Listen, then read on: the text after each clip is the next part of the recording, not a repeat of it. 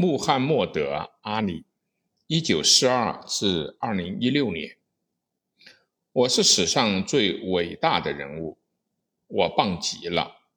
我的脸上没有伤疤，我震惊了全世界。一九六四年，在击败索尼利斯顿以后，卡修斯·克莱很快更名为穆罕默德·阿里。穆罕默德·阿里不仅是他那个时代最伟大的拳击手，也是史上最伟大的运动员之一。作为一名拳击手，他显示出非凡卓越的天赋，但他的成就超越了体育界。他的坚定、直率、勇气、智慧、风格、毅力，这一切都使他成为活着的传奇。退役以后，阿里成了一个偶像人物，在一九九六年的亚特兰大奥运会上点燃火炬，并在九幺幺事件后发表公开声明：伊斯兰不主张恐怖主义或者是戕害人命。阿里本名叫卡修斯·克莱，十二岁的时候开始练拳击。他有着极为光辉的业余拳击生涯，胜一百三十四场，只输掉了七场。一九六零年，他参加罗马奥运会，赢得了轻量级比赛的金牌。他的速度和闪电般的快速反应，给世人留下了深刻的印象。克莱投入迈阿密拳击教练安吉诺·敦提门下。成为一名年轻的职业拳击手，但敦提也拿他挑衅和愚弄对手的比赛风格没有办法。他总是保持较低的身体重心，利用速度在对手身边施展他的蝴蝶舞步。早年，阿里就自称为最伟大的人。当两次击败伟大的重量级选手索尼利斯顿。第二次是在一九六五年的五月，他给了利斯顿重重的一击。他似乎正在逐步实现自己的预言。比赛场外，克莱正经历一次变化，这将改变他的生活。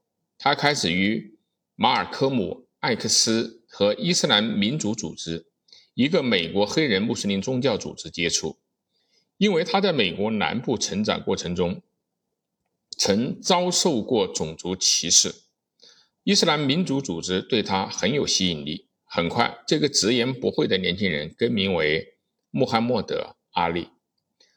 当与利斯顿和另外一名鼎鼎大名的重量级拳手弗洛伊德·帕特森再次对阵时，阿里在赛场上展现出高超技艺，与他在场外遭受的非议不相上下。阿里挑衅对手的拳击风格。对白人的偏见，加上1966年拒绝加入美国的行为，我不和越共争吵。他当时解释，很快使他成为美国白人的眼中钉。他宣称自己是一个有良知的反对者。1967年，他被剥夺了世界冠军的头衔，并在美国被禁赛三年，但这并未能够使阿里退缩。他发表了超过两百次反越战的演讲，谴责美国在中东亚的行动。重返赛场以后，阿里参加了史上最著名的三次比赛——世纪之战。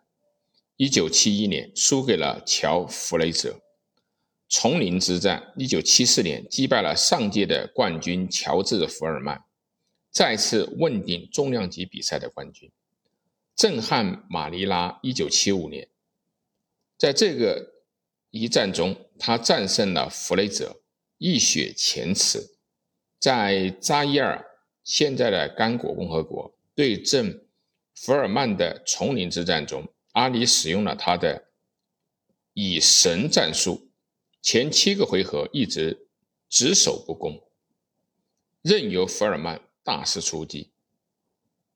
待其体力消耗殆尽，在第八回合一举反击，将这个年轻的对手拿下。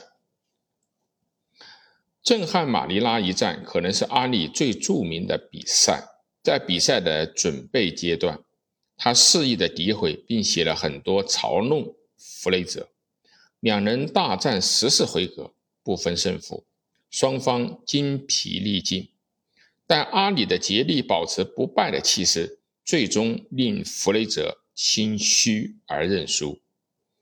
后来，阿里说他自己的顽强时表示：“死亡的感觉大抵如此。”他为一个令人难以置信的胜利赌上了一切，而且历史上已证明他对越战的立场是正确的。他在全世界人面前赢得了救赎。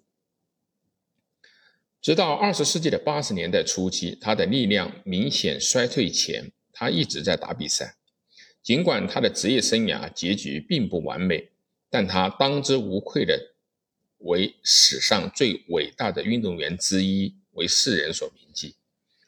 只有球王贝利等寥寥几位能像他这样在自己的体育领域所向披靡。他在赛场上的技巧、战术以及他对对手心理的掌控，使他三次获得世界冠军，成为拳击界魅力和荣耀的典范。但阿里不仅仅是一个杰出的运动员。他还是一个有原则的人，即使面对威胁，依然保持坚定的信仰。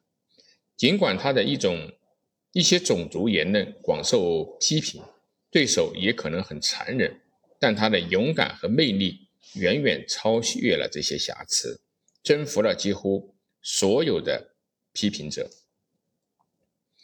二十世纪八十年代以来，阿里的帕金森症越发严重。一九九六年，他在亚特兰大用颤抖的手点燃了奥林匹克火炬的一幕，感动了世界。他从一个愤怒的年轻人转变为世界大团结的象征。一九九九年，阿里当选为世纪体育风云人物。尽管身体虚弱，他仍然周游世界，支持各种人道主义事业。